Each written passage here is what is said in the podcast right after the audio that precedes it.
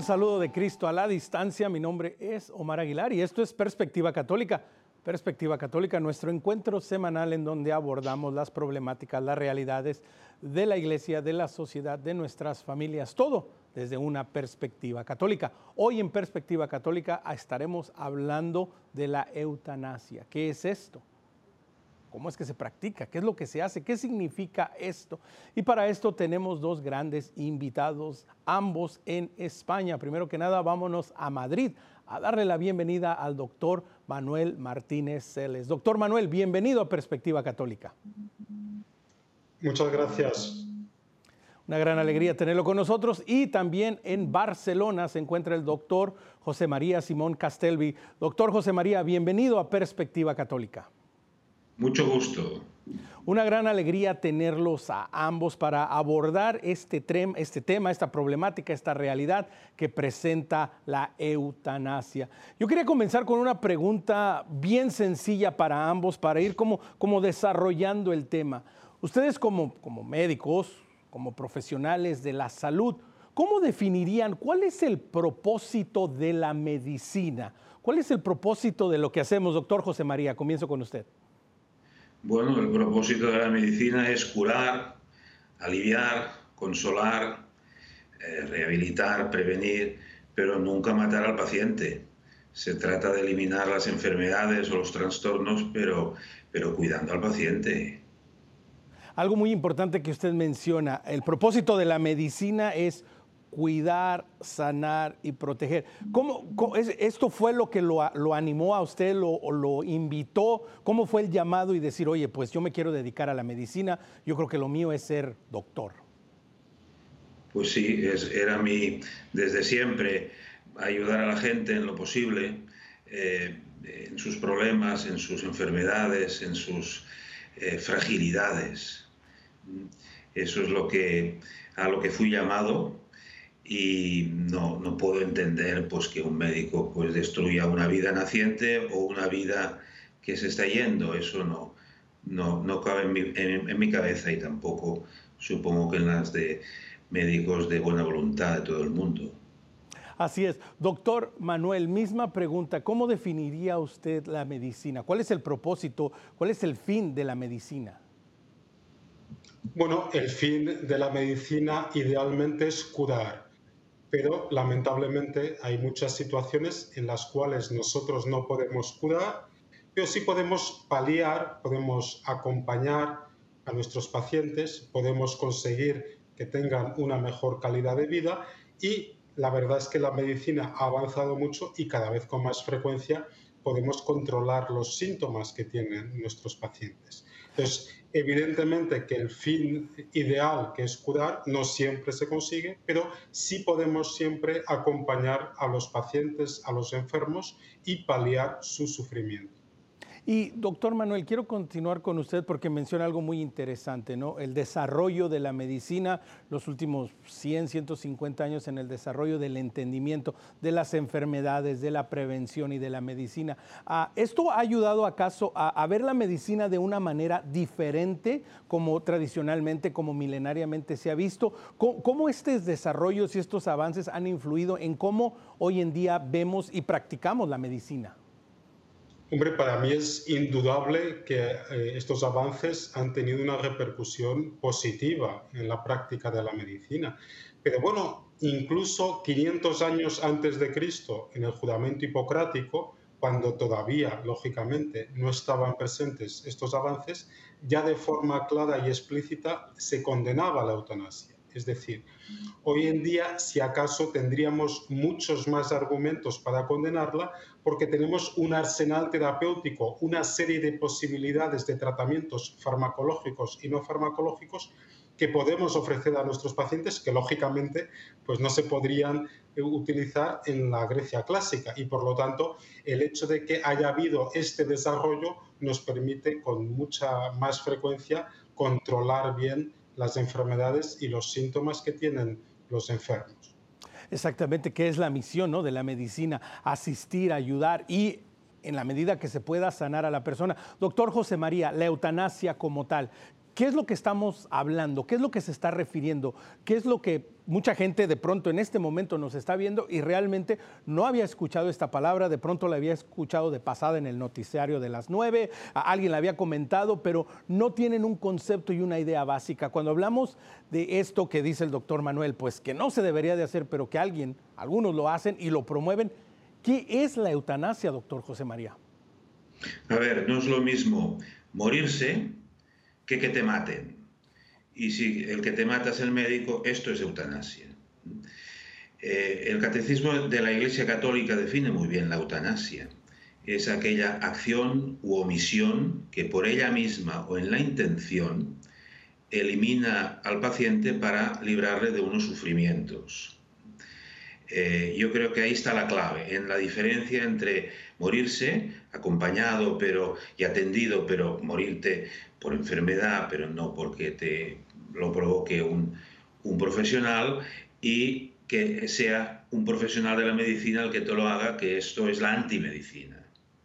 Y que precisamente hoy en día, por ejemplo, acá en Estados Unidos, desde donde se produce este programa, nosotros tristemente tenemos ocho estados que de una u otra manera permiten la eutanasia, ya sea de manera directa porque un médico, ¿verdad?, ah, firma el consentimiento, ¿verdad?, o porque un, juez ah, lo impone y dice, bueno, se tiene que pasar. Y esto no es algo tristemente exclusivo de los Estados Unidos, es algo que, que se ha expandido por el mundo, en Europa sobre todo, ¿verdad?, y tristemente en Latinoamérica también poco a poco se avanza esto. Doctor José María, pero ¿cómo pasamos, cómo sucede que alguien dentro de la medicina, un profesional de la medicina que, como nos decía el doctor Manuel, pues desde 500 años antes de Cristo, ¿no? Ya se realizaban estos juramentos y había un entendimiento de lo que significa, significa y significaba dedicarse a la medicina. Ahora puede tomar esta postura, doctor José María, y decir, bueno, pues creo que lo mejor para ti es que te ayudemos a que no te mate la enfermedad, pero que lo hagamos nosotros.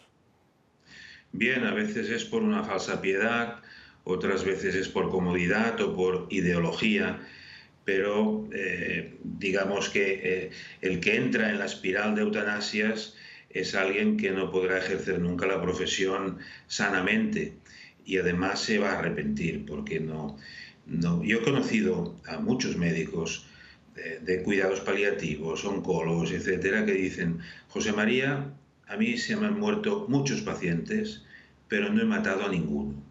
Y yo creo que esto es la belleza de la medicina.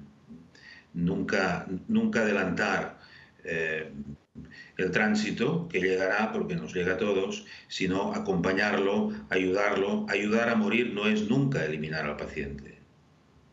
Ahora, doctor Manuel, ah, exactamente, el avance de la medicina, ah, lo que estamos viviendo permite una mejor atención en cuidados paliativos, en ayuda, ah, no solo médica, pero también emocional, espiritual, para el paciente y para sus seres queridos. Pero aún así sigue habiendo una doctrina, sigue habiendo una ideología que pretende mostrar la eutanasia como, como la única y verdadera alternativa. ¿Por qué sucede esto? Bueno, eh, es cierto que hay este movimiento, pero lo primero que me gustaría aclarar es que sigue siendo muy minoritario. Menos del 3% de la población mundial vive en países donde se ha legalizado o se ha despenalizado la eutanasia. Eh, hay que distinguir la eutanasia del suicidio asistido, que es cierto que desde el punto de vista ético y moral pues son muy parecidos, pero la eutanasia pues hay una acción directa que acaba con la vida del paciente, mientras que en el suicidio médicamente asistido, que lógicamente también es condenable, pues el médico lo que hace es una receta que le permite al paciente obtener un preparado, el paciente se toma ese preparado y se suicida.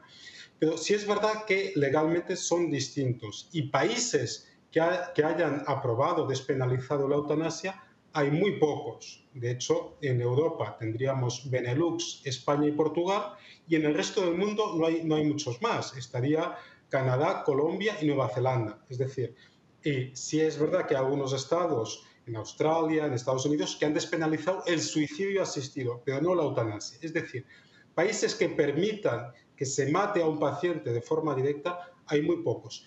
¿Por qué? ¿Por qué hay este movimiento? Bueno, por una, yo creo, en mi entender, porque se está intentando maximizar lo que sería el, principio de autonomía, que, el paciente puede decidir todo, puede decidir incluso que un profesional le tiene que acabar quitando la vida, aunque esto sea algo que va contra la esencia de, de la medicina. De hecho, hay que recordar que la Asociación Médica Mundial, de forma muy clara, condena tanto la eutanasia como el suicidio asistido por médicos. Y de hecho, eh, tenemos una, declaración muy reciente que tiene menos de un año que vuelve a decir la Asociación Médica Mundial se mantiene firmemente opuesta a la, eutanasia y al suicidio médicamente asistido. ¿no? Y, y, esto tiene mucha lógica porque es que estas prácticas van, como estamos viendo, contra la esencia de la medicina de cuidar, acompañar y por tanto son claramente eh, condenables desde el punto de vista eh, de la deontología médica. Exactamente, y que precisamente no son un atentado, no en contra de la medicina como, como un medio de sanación, de curación, de acompañamiento de todo esto, pero que también van en contra de, las sociedades, de las comunidades y del bien común, pretendiendo buscar por medio de, una acción rápida, por medio de, de, una acción hasta cierto punto presentada, de una acción liberadora, pues de quitar responsabilidades y la importancia, doctor José María, que juega aquí ah, no solo la medicina, pero la sociedad en general, porque ¿cómo habla esto de, una sociedad que permite y que hasta cierto punto pudiese llegar a abogar por esto? Sí, de hecho la, eutanasia es, desde el punto de vista filosófico, es algo que mata la libertad de manera que es una supuesta acción libre que hará que la persona nunca más pueda tomar acciones libres, de manera que es condenable incluso desde el punto de vista más, más filosófico. Eh, yo creo que desde todos los puntos de vista, eh, biológico, psicológico, familiar, social, religioso, eh, la eutanasia es algo negativo, que además no solo elimina a una persona, sino que pervierte a un profesional. El profesional que, que, ejerce la eutanasia, igual que el que elimina una vida naciente con el aborto, ¿no? es un profesional que se está autolesionando también, ¿no? y atentando contra Dios también. Exactamente, es un profesional que de alguna manera no ah, tiene una, una visión pervertida, equivocada, equivocada de, lo que realmente significa y de lo que realmente es el propósito de su vocación, de su misión, de su obrar, de su vida profesional. Pero, doctor Manuel, también esto tiene este, este componente, que no es todo, estamos hablando de una situación médica, de una situación en donde, bueno, pues le vamos a ofrecer a, este paciente esta salida o, le vamos a permitir como usted dice, ¿no? Que él tome esta salida. La gran diferencia, ¿no? Entre el suicidio asistido y la eutanasia, pues es, la gente que lo realiza, ¿no? Uno es el médico y otro es el, médico por medio de las ayudas que permite que el paciente tome esta decisión.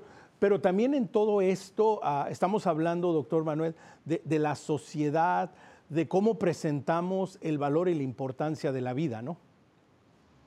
Desde luego, y lamentablemente en España eh, hemos podido ver el impacto que tiene el despenalizar la eutanasia también en la forma como la sociedad ve a los enfermos y ve a los ancianos. Lo primero que me gustaría aclarar es que en España, pese a que se ha despenalizado la eutanasia, la eutanasia sigue estando claramente condenada por el Código Deontológico Médico que tenemos actualmente vigente en España, que además se acaba de renovar hace pocos meses y pone de forma muy clara que el médico no deberá provocar ni colaborar intencionadamente en la muerte del paciente. Es decir, eh, pese a que la eutanasia es legal en España, sigue estando claramente, como no podría ser de otra forma, condenada por el Código de Deontología Médica. Pero sí es verdad que el mensaje que se está transmitiendo a la sociedad es que hay algunas enfermedades, hay algunos enfermos, hay algunos, algunas personas que probablemente el valor que tiene su vida no es el valor intrínseco que deberíamos reconocer a toda vida humana.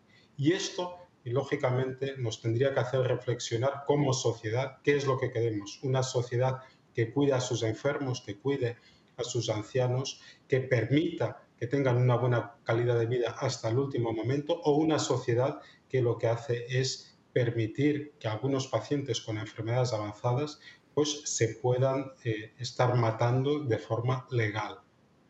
En, Estados Unidos, y estoy seguro que ustedes dos doctores, ¿verdad?, ah, tuvieron conocimiento del caso de Brittany Maynard, ¿verdad?, una joven que, que fue diagnosticada con un tipo de cáncer y se inició toda una campaña para permitirle que ella terminara con su vida después de este diagnóstico. Y bueno, fue una campaña que tristemente permitió la legalización de la eutanasia en el estado de California, pero que al final del día, como usted lo decía, doctor José María, pues fue el diagnóstico que se le dio, pero ella nunca demostró un síntoma, nunca en sí sufrió de la enfermedad, más sin embargo, tristemente, ¿verdad? Ah, por una serie de, una campaña tremenda que se hizo a su alrededor, pues Brittany terminó quitándose su vida. Entonces, doctor José María, aunado un poco a lo, de, lo que decía el doctor Manuel, la importancia de reconocer, como por ejemplo en un primer caso, ¿no? Un diagnóstico no es el resultado final ni significa exactamente pues lo que el diagnóstico es. Hay con los avances de la medicina hay muchas posibilidades de que una persona pueda seguir teniendo una vida, ¿no? Sí, efectivamente. A veces valoramos muy poco eh, el tiempo de las personas, el tiempo en este mundo. El tiempo, aunque sean segundos o minutos o unos días, tiene mucho valor para la persona, para ponerse a bien con sí misma, con, con, su familia y también con Dios. A veces hay personas que necesitan un tiempo para reconciliarse con, algún familiar o con algún amigo, y esto hay que valorarlo. Y nunca hay que acelerar el, paso de un paciente de este mundo al otro. Eh, hay que valorar sus minutos. Esto es importantísimo. Si no valoramos la fragilidad, que Dios lo hace, y mucho, si no valoramos la fragilidad, no somos buenos médicos. Y también aquí, doctor, quería continuar con usted un instante. La importancia de dentro de la medicina, pero también como, como sociedad, de pronto retomar el valor y la importancia que puede representar el dolor y el sufrimiento como parte de la condición humana, ¿no, doctor? Pues sí, la verdad es que una de las contribuciones que tuvimos los médicos católicos organizados, la, FIAM, eh, en la iglesia, que a veces alguien nos lo pide, ¿qué habéis hecho? Pues aparte de las cosas que hacemos normalmente, le pedimos a Juan Pablo II que nos, nos diera algunas indicaciones sobre el valor del sufrimiento. Y él escribió la Salvifici Doloris. ¿eh? El dolor también tiene un valor. ¿eh? Evidentemente el valor, eh, el valor del dolor depende de muchas cosas y al principio de todo Dios no quería ni el sufrimiento ni la muerte, pero debido a que el hombre pecó, y esto se puede decir porque es una televisión católica, en otros sitios a lo mejor no, no les gustaría que lo dijéramos, pero como el hombre pecó, pues el hombre muere y enfermamos. Pero nuestro dolor tiene un valor, especialmente si lo unimos al, al dolor de Jesucristo en la cruz. Y esto hay que valorarlo.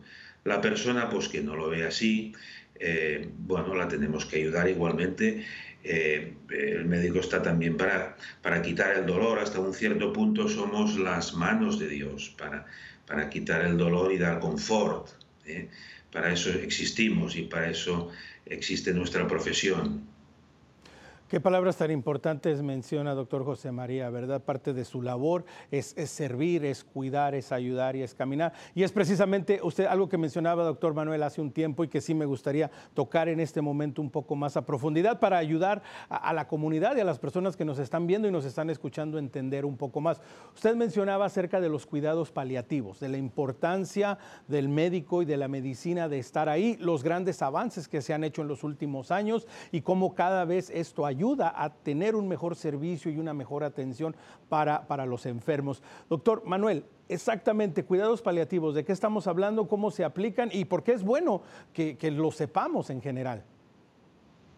Bueno, me parece un concepto clave y además hay mucha confusión y a veces confusión malintencionada.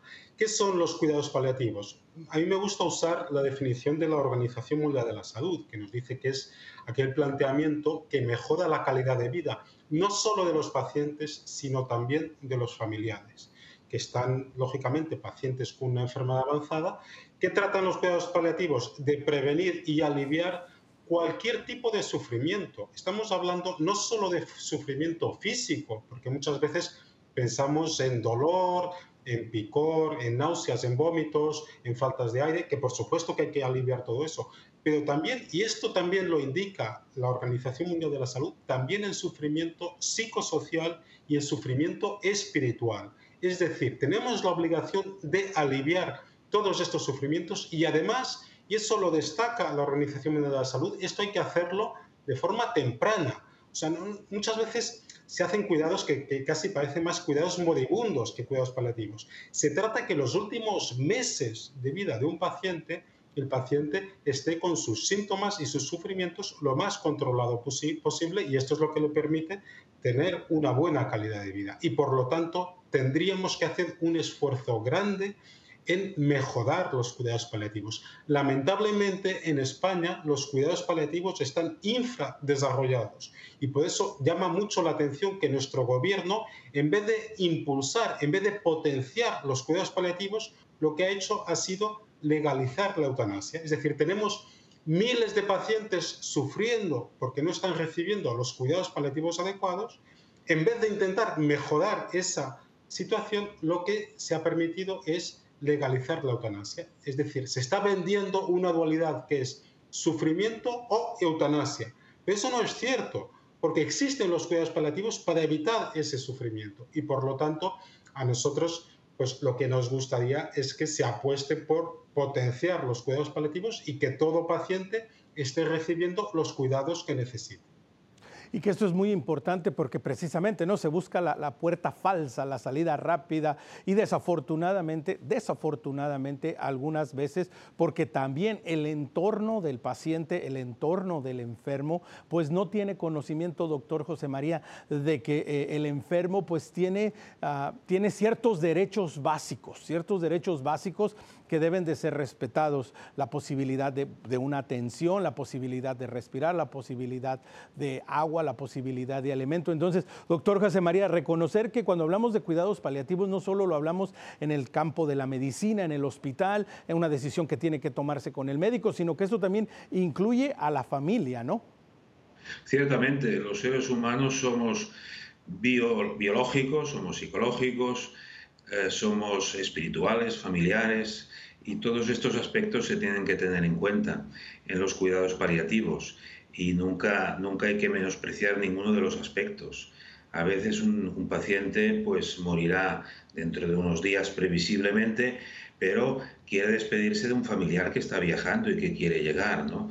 Y hay que permitir pues, que esto sea posible y para eso estamos y tenemos que hacer todo lo posible. En otros casos, pues las molestias del paciente, el dolor, el hipo, la angustia, el ahogo, harán que se necesite una sedación pero se seda en la medida en que se, se, combaten los síntomas, no se seda con la idea ni con las dosis para eliminar eh, la, vida del enfermo. Eh, y eso ya sé que es muy duro que hablemos de matar, pero es así, es, es lo que es, no, no, debe ser. El médico está para, para, dar, para dar de sí lo máximo con todas las estrategias posibles, ayudando a la otra persona en todos los ámbitos en que podamos. Y algo que ustedes dos están mencionando y, claramente ¿no? Lo, podemos, lo podemos entender y lo podemos escuchar desde su compartir es ah, la importancia que tiene la fe y, la medicina, la fe y la razón, que, no están peleadas y que no están separadas, doctor Manuel. ¿no? Eh, eh, la importancia de reconocer que como católicos, que como médicos, que como católicos y como familias, pues nuestra visión y nuestra atención a las enfermedades y el fin natural de cada persona están íntimamente ligados. No podemos desconectarlos, ¿no, doctor? Desde luego, yo creo que fe y ciencia no solo es que sean compatibles, sino eh, todos eh, cada vez más eh, avances científicos apuntan a la existencia de Dios y de hecho pues es muy frecuente que los grandes científicos crean en un Dios que puede o no ser el mismo Dios que creemos nosotros, ¿no? pero desde luego que no hay ninguna incompatibilidad. Y yo creo que esto lo que nos tiene que hacer es, bueno, por supuesto, respetar las creencias que tengan nuestros pacientes y, por eso he dicho antes que tenemos también que mitigar el sufrimiento espiritual que, que tienen muchos pacientes. Mm, la espiritualidad va incluso más allá de la fe y, esto hay que tenerlo en cuenta.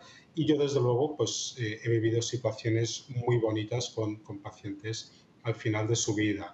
Eh, se ha comentado antes pues, que eh, el punto de vista humano no es fácil entender el sufrimiento, aunque también, aunque también tiene una explicación del punto de vista humano. ¿no?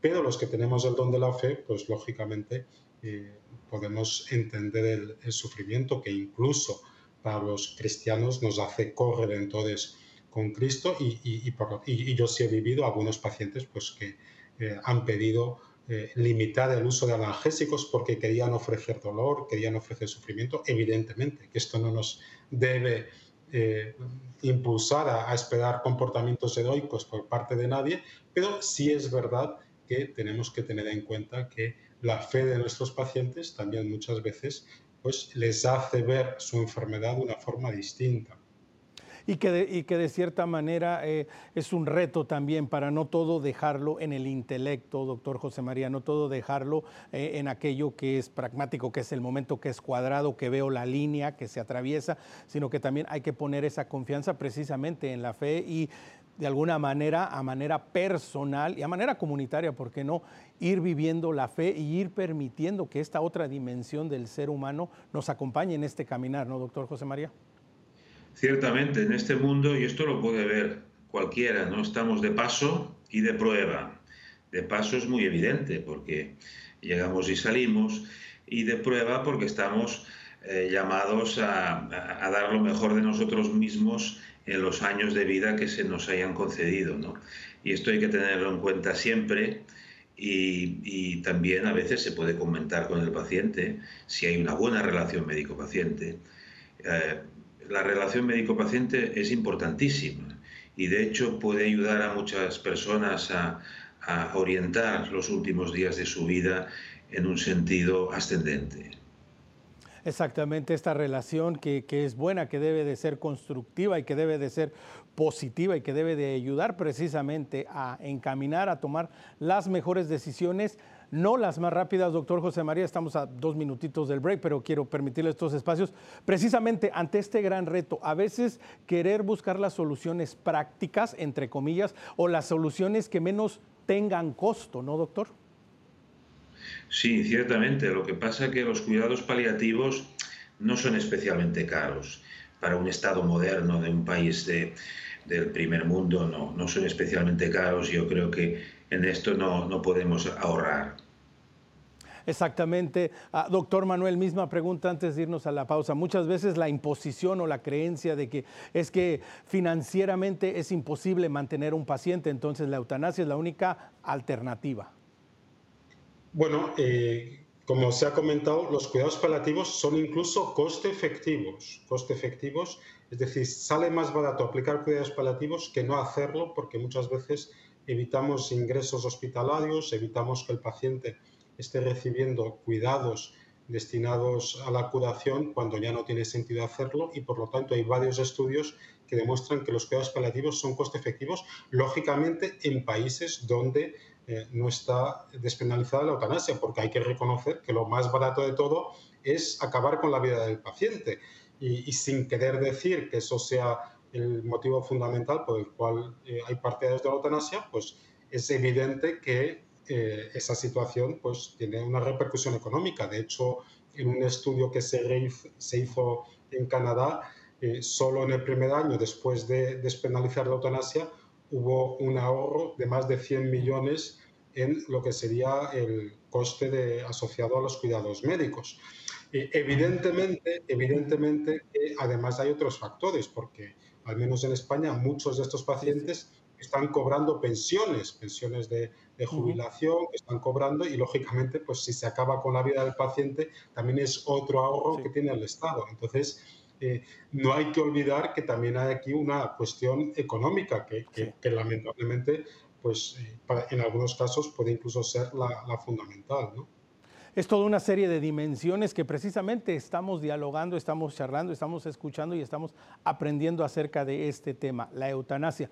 Vamos a tomar un pequeño corte, ya lo sabe, conecte con nosotros en nuestro correo electrónico perspectiva.ewtn.com. Síganos en Facebook, Perspectiva EWTN, y ya estamos en podcast. Síganos en Spotify como Perspectiva Católica. No se vaya, regresamos después del corte.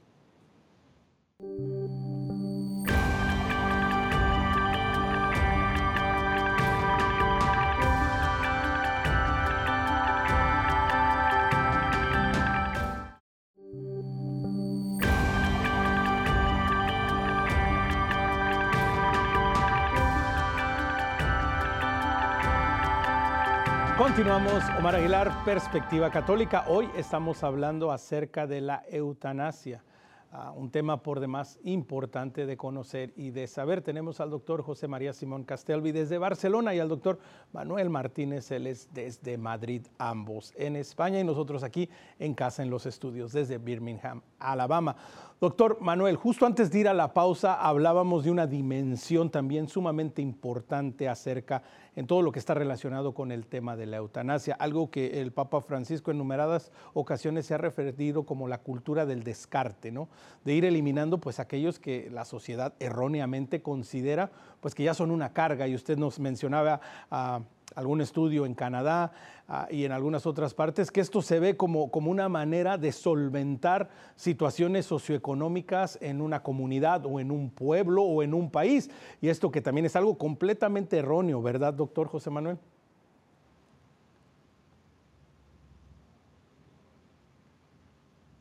Eh, perdón, no sé a qué se destina la pregunta. Ah, era usted, doctor Manuel. Vale. Estoy totalmente de acuerdo que esta cultura del descarte es una cultura que dice muy poco respecto a cómo eh, funcionamos como sociedad. a mí me gusta mucho citar a, Margaret Mead. Margaret Mead fue eh, una antropóloga, fue probablemente eh, de las personas más reconocidas en la antropología, ella además era estadounidense, era americana, y una vez le preguntaron cuál, es, cuál era el primer vestigio de la civilización humana, es decir, cuándo se puede empezar a decir que ya existía eh, el hombre como tal, ¿no? Porque había, bueno, había mm, algunos académicos que defendían que eran las vasijas de barro, había algunos que defendían los anzuelos de pesca, había algunos que, que defendían que eran los instrumentos tipo lanzas, etc. Y ella dijo, no, no, no, para mí el primer vestigio de civilización es un fémur de hace más de 15.000 años que después de una fractura eh, estaba consolidado. ¿no? Y ella lo explicaba, esto significa que durante meses hubo alguien que estuvo cuidando a ese enfermo, a esa persona, porque un animal se fractura el fémur pues, y está muerto, porque o bien eh, acaban con ese animal sus mismos, eh, los mismos de su especie, o bien lo abandonan y, y viene un depredador y se lo come.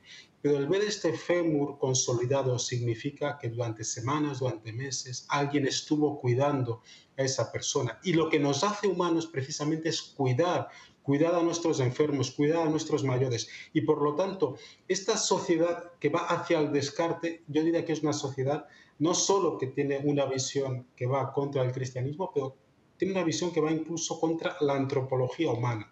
Lo que es propio de los humanos es cuidarnos unos a otros y sobre todo cuidar a aquellos que están en una situación de debilidad. Exactamente, y ahora sí, doctor José María, me, voy con usted, que precisamente como presenta el doctor Manuel, hasta cierto punto la eutanasia, ah, las consecuencias, aquello que, que la promueve y lo que busca es antinatura, es anti la misma naturaleza del hombre y de lo que significa ser hombre y de lo que significa ser sociedad, ser comunidad y ser familia, doctor José María. Ciertamente, la eutanasia forma parte del paquete de la cultura de la muerte, junto con el aborto provocado, junto con la anticoncepción, aunque algunos no lo ven así, pero es así. La eutanasia forma parte de este paquete que es incomparablemente más feo que el paquete de la cultura de la vida, ¿eh? que el, respeto por la, por la vida naciente, el tratar a los enfermos hasta que se mueren de muerte natural eh, y el transmitir la vida generosamente y sin alterar la naturaleza. creo que no hay comparación entre un paquete, cultura de la muerte, y el paquete, cultura de la vida, a pesar de que los que intentamos vivir en la cultura de la vida también tenemos nuestros problemas, pero yo creo que es mucho más bonito, sano y con más recompensa en la otra vida vivir en, la cultura de la vida. Y doctor José María, aunado a lo que usted acaba de mencionar y el, ejemplo que nos daba el doctor Manuel hace un rato, ¿es nuestra sociedad moderna ah, ignorante, desconocedora de lo que nos hace seres humanos, de lo que nos hace familia, de lo que nos hace sociedad. Hemos llegado a un punto de, un egoísmo que ahora la eutanasia pues puede ser visto como hasta algo bueno. Ah, un poco difícil, ¿no? Pero ¿qué tipo de diagnóstico le damos a nuestro mundo moderno? Bueno, yo diría que nuestro mundo está infectado por el mal y eso eh, es algo que es muy evidente, el mal existe, incluso diría que el mal extremo existe. Y la eutanasia forma parte de este mal. Y los cuidados paliativos eh, forman parte del bien. Entonces tenemos que tomar una opción por, por el bien y por hacer el, el, mayor bien posible dentro de las posibilidades de un mundo que está infectado, que tiene una solución, porque Jesucristo esto lo, lo empezó a resolver y lo acabará resolviendo al 100%, pero quiere que nosotros contribuyamos y por tanto tenemos que contribuir haciendo el bien frente al mal. Exactamente, doctor Manuel, misma, misma pregunta para, para seguir avanzando en este tema que, que es hasta cierto punto preocupante, ¿no? Hemos olvidado ser humanos, en lo que esto realmente representa en su totalidad. Nos daba usted ese testimonio, ese ejemplo ¿no? de hace 15 mil años en donde había la preocupación mutua, la preocupación comunitaria, la preocupación de familia y ahora en el siglo XXI en donde pues, los avances en, todos los campos, la tecnología, la medicina, ah, todo lo que hacemos como sociedad, la tecnología, todo esto, y aún así parece que nos estamos desconectando cada vez más de lo que realmente significa ser un humano, ser una persona. ¿Cuál es el diagnóstico, doctor Manuel? Bueno, sí hay datos que indican que los países donde se ha legalizado o despenalizado la eutanasia se ha descuidado eh, lo que serían los cuidados paliativos. Y de hecho hay datos llamativos, como que la gran mayoría de, países en Europa tienen una eh, especialidad médica oficial en cuidados paliativos, pero que qué casualidad que justo en el Benelux y en España no existe esta especialidad médica oficial en cuidados paliativos.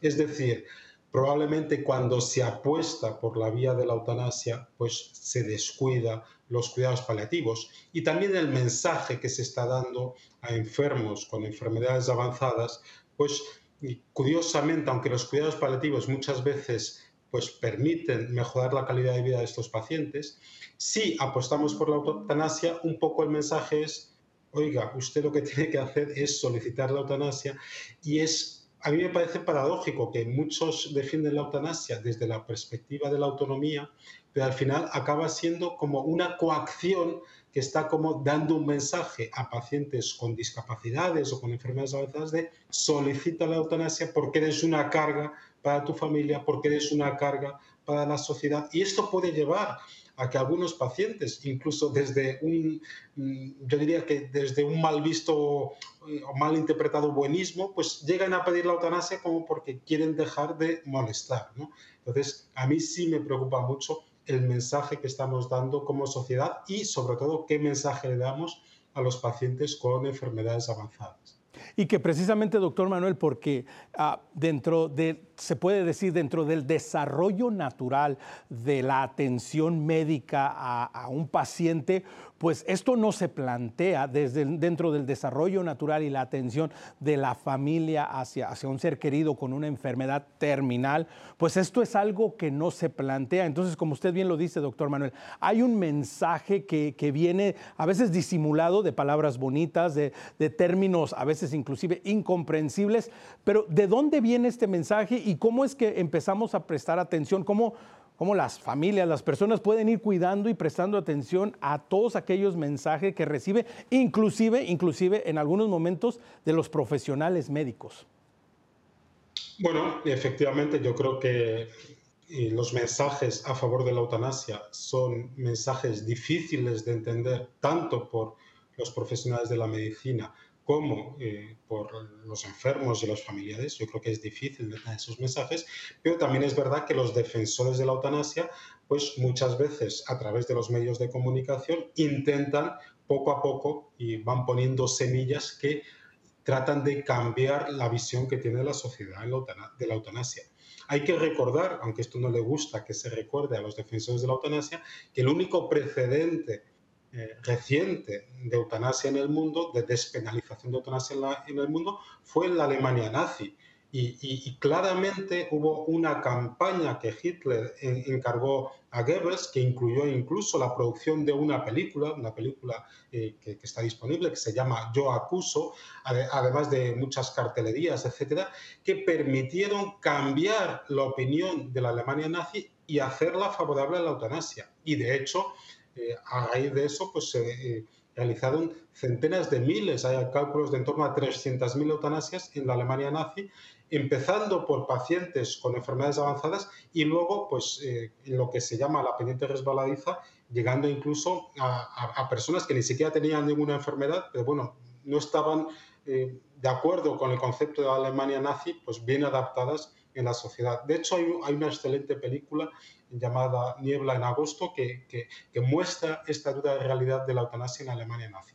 Pues de forma similar, también en la sociedad española, pues ha habido mensajes, ha habido incluso una película también eh, que eh, se ha producido, pues eh, yo creo que con una visión muy clara de intentar cambiar la forma como la sociedad española ve la eutanasia y poco a poco se ha ido introduciendo pues, que la eutanasia es una práctica aceptable, que se puede realizar cosa que eh, yo creo que en la gran mayoría de la sociedad española eh, esto sigue sin verse así, pero bueno, eh, probablemente esto está cambiando, porque claro, nuestro gobierno central pues controla el Ministerio de Sanidad, de Educación, de Universidades, de Ciencias, entonces poco a poco pues se va cambiando incluso la formación, tanto la formación antes de la Facultad de Medicina, la formación en las facultades de medicina, las formaciones posgrado y, bueno, puede llegar un momento que eh, los médicos que se formen eh, en España eh, acaben viendo la eutanasia como algo aceptable. Yo creo que de forma muy mayoritaria los médicos no están dispuestos hoy por hoy a, a realizar eutanasia, pero bueno, esto es algo que lamentablemente está cambiando. Y que exactamente, y que no es un problema exclusivo de, España, bueno, que también aquí en Estados Unidos, ¿verdad? producciones de Hollywood, producciones de películas grandes han tenido y han presentado este, este mensaje. Y doctor José María, aunado a lo que dice el doctor Manuel y que usted lo mencionaba hace, hace unos instantes, ¿no? Todo esto es parte de esta cultura de la muerte, de, presentar esta, esta visión, esta falsa visión de la humanidad, esta falsa visión de las responsabilidades, de los cuidados y sobre todo una falsa visión y entendimiento del valor de las personas.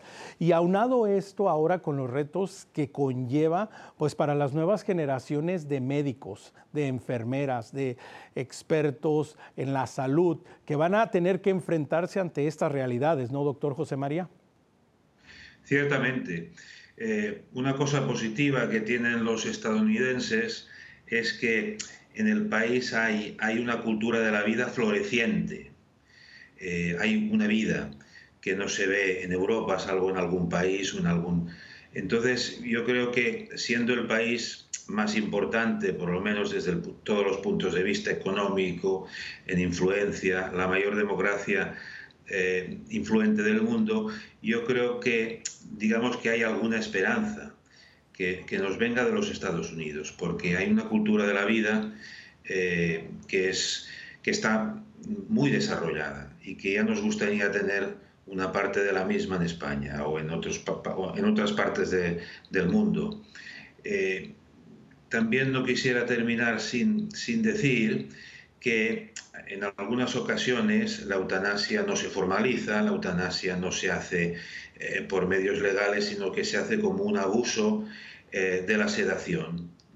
La sedación es necesaria en muchos casos, pero a veces es una manera de que se aplique una eutanasia sin que, sin dejar rastro, porque al final es muy difícil distinguir lo que es una dosis terapéutica de lo que es una dosis letal en según qué tipos de enfermos. ¿no? Pero en Estados Unidos tienen una esperanza que ya me gustaría tener en Europa. Pues gracias por estas palabras. Es algo que se realiza en general con la sociedad y que hacemos todos juntos trabajando, trabajando y promoviendo una cultura de bien para dar frente ante esta como arrolladora ideología que se nos presenta y que a veces parece que nos sentimos que no tenemos ninguna respuesta. Pero doctor José María, y, ah, la pregunta quiero continuar con usted por un instante. Para aquellos futuros profesionales de la salud, para aquellos futuros médicos, aquellas futuras enfermeras, aquellos futuros responsables y que en algún momento van a tener que enfrentar estas decisiones y estas realidades. Ah, ¿Cómo se blindan? ¿Cómo se preparan? Ah, de alguna manera, algún consejo para, para ellos, porque tristemente es casi seguro que en algún momento tengan que enfrentar esto. Buena medicina. Buena medicina son paliativos, buenos conocimientos eh, buena obstetricia en caso de, atención a las, a las madres, porque no olvidemos que a veces la eutanasia se aplica también al, embrión, al feto o al recién nacido. Eh, una buena medicina, una formación sólida es importante. Y después las asociaciones de médicos. Si tienes un grupo de compañeros a los que puedes pedir ayuda, consejo, etcétera, pues estás mucho más tranquilo, ¿no? Y si esta asociación pues tiene tiene una fe, eh, tendrás un consuelo y una ayuda mejor. Exactamente, ¿verdad? Ah, reconocer que no estamos solos, reconocer que estos grandes retos, pues los podemos afrontar desde nuestra fe, con nuestra fe, pero también acompañados. Doctor Manuel, también usted lo viene mencionando y no lo podemos dejar de fuera. La importancia y la influencia que puede llegar a tener los gobiernos locales, estatales, nacionales y las transnacionales en la toma de decisiones en casos relacionados, por ejemplo, como la eutanasia, ¿no? Desde luego, yo creo que ahí la, mejor defensa es eh, cumplir nuestro deber como médicos, que es proporcionar a nuestros pacientes los mejores cuidados. Nosotros hemos luchado mucho en España y en Madrid y de hecho hemos hecho una campaña específica que se llama Cuidados de principio a fin, con la intención de asegurar que todo paciente reciba los cuidados que necesita. Eh, es muy difícil que alguien se oponga a eso, es muy difícil que alguien se oponga a eso, pero yo estoy seguro que si conseguimos dar los cuidados que necesitan nuestros pacientes, no sé si todas las peticiones, pero la gran mayoría de peticiones de eutanasia desaparecerán, porque muchas veces los pacientes solicitan eutanasia porque están sufriendo, porque no tienen sus síntomas bien controlados. Y además hay que recordar, y ya se ha mencionado, que tenemos la alternativa de la sedación paliativa, que la sedación paliativa bien utilizada está totalmente eh, recomendada desde el punto de vista ético y moral. Básicamente lo que se trata es de usar analgésicos, sedantes, a unas expensas de que los pacientes puedan perder el conocimiento. Y esto solo se puede hacer si es imposible controlar los síntomas de otra forma y pacientes con una situación ya muy avanzada, que están muy al final de su vida, si yo no consigo controlar sus síntomas de otra forma, yo puedo usar sedación paliativa. Pero eso no es eutanasia, porque mi objetivo no es acabar la vida del paciente, mi objetivo es controlar los síntomas. Y por lo tanto, yo voy a usar la dosis mínima de medicación que me permita controlar los síntomas. Y cuando controlo esos síntomas, no sigo aumentando la dosis para acabar con la vida del paciente. Mi experiencia es que la sedación paliativa no suele cambiar la situación clínica del paciente. De hecho, a veces incluso la, mejora, pero bueno, si es verdad que como efecto secundario no deseado, en algunos casos puede adelantar la muerte. Pero eso no es eutanasia, porque el fin de la sedación no es acabar con la vida y es un efecto secundario. Sería algo así como si yo a un paciente le prescribo un antibiótico, resulta que era alérgico al antibiótico, tiene una reacción alérgica grave y se muere. Es evidente que yo no le he prescrito el antibiótico con el objetivo de matarle. Pues con la sedación paliativa igual. Bien aplicada es una buena alternativa a la eutanasia, permite el control asintomático, en algunos casos, pocos, puede adelantar la muerte, pero eh, no es el objetivo con el que se aplica. Sin duda estamos ante una realidad que requiere uh, un mayor entendimiento, un mayor conocimiento, una mayor formación para poder de nuevo prestar el cuidado médico las atenciones necesarias, no solo en cuanto físicas, pero también espirituales, emocionales a las personas y a las familias. Y doctor José María, el rol que en esta parte tan importante juega la familia y el entorno inmediato de la persona, de reconocer que, por ejemplo, eh, los sedativos, los cuidados paliativos de esta manera, son un bien en sí mismo. Tal vez de momento se presentan como algo pues no deseado, tal vez buscaríamos la, solución inmediata o una sanación, pero hay que reconocer que dentro de este sufrimiento y de este caminar se está haciendo un bien por sí mismo, doctor José María. Ciertamente se hace un bien también a la familia, ¿no? Hay que atenderla y incluso eh, el buen ejemplo que puede dar un profesional, un enfermo, a la familia del mismo. Es algo capital y es algo que, hay que tener siempre en cuenta. Incluso cuando no tengamos tiempo, siempre tenemos que tener algo que nos recuerde, no te olvides de la familia, porque la familia es importante. La familia es parte de la vida del ser humano y es algo en lo que nos ha puesto Dios y no podemos olvidarlo, aunque estemos muy ocupados de trabajo. Los médicos en general estamos eh, muy cargados de trabajo. Tenemos muchos pacientes en poco tiempo y a veces olvidamos algunos detalles y tenemos que ponernos algunos, algunos apuntes para que esto no suceda y también confiar en otros profesionales de enfermería, de fisioterapia, de, eh, porque nos pueden ayudar a no olvidar esta perspectiva eh, de ver al ser humano como, como un ser que también es familiar y también es espiritual. Exactamente, y de verlo como, como un bien en sí mismo, uh, verlo como algo que, que es bueno, que hay que atender, que hay que cuidar y no verlo como, como una carga, no verlo como un estorbo, no verlo como algo que, bueno, que ya nos está sobrando, sino nunca olvidar que el ser humano en sí mismo es un bien, uh, doctor Manuel, y ese es uno de los grandes retos, no solo para la medicina, pero para las sociedades en países desarrollados y en países subdesarrollados y en países en vías de desarrollo, es decir, para el mundo entero retomar este, este principio cristiano, este principio evangélico, doctor Manuel, que el ser humano en sí mismo es un bien. Desde luego, eh, yo insistiría que por supuesto que es un principio cristiano, por supuesto que tiene una fundamentación evangélica, pero yo iría un poquito más allá y diría que es también un principio humano. De hecho, la misma Declaración Universal de Derechos Humanos viene a decir que la dignidad humana pues es congénita, es, está ligada eh, a la vida humana y por lo tanto es la base de todos los derechos fundamentales. Y por lo tanto todos los seres humanos tenemos la misma dignidad. Por muy enferma que esté una persona, por muy avanzada que sea una discapacidad, esa persona tiene exactamente la misma dignidad que tenemos cada uno de nosotros. Y olvidar este principio básico es muy peligroso, porque sería algo así como que alguien desde fuera tendría que decidir qué vidas son suficientemente dignas, cuáles no, y en función de eso decidir qué es lo que va a pasar. Y eso me parece que es muy peligroso, como lamentablemente eh, se está viendo en países donde se despenalizó la eutanasia en unos supuestos muy concretos que se han ido ampliando a lo largo del tiempo y por lo tanto tenemos que dar un mensaje claro de que todos los hombres tenemos la misma dignidad.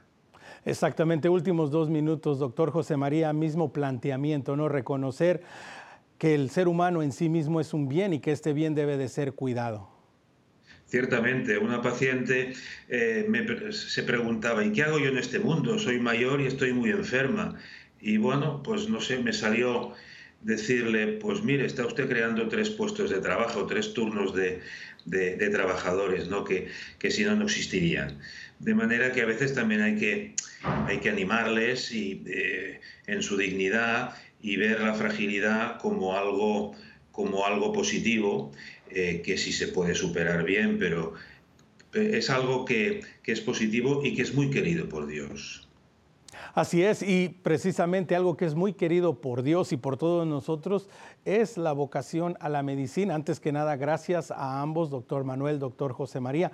Gracias por su vocación, gracias por su profesión, gracias por vivirla y presentarla de esta manera que nos hace un bien a todos en general.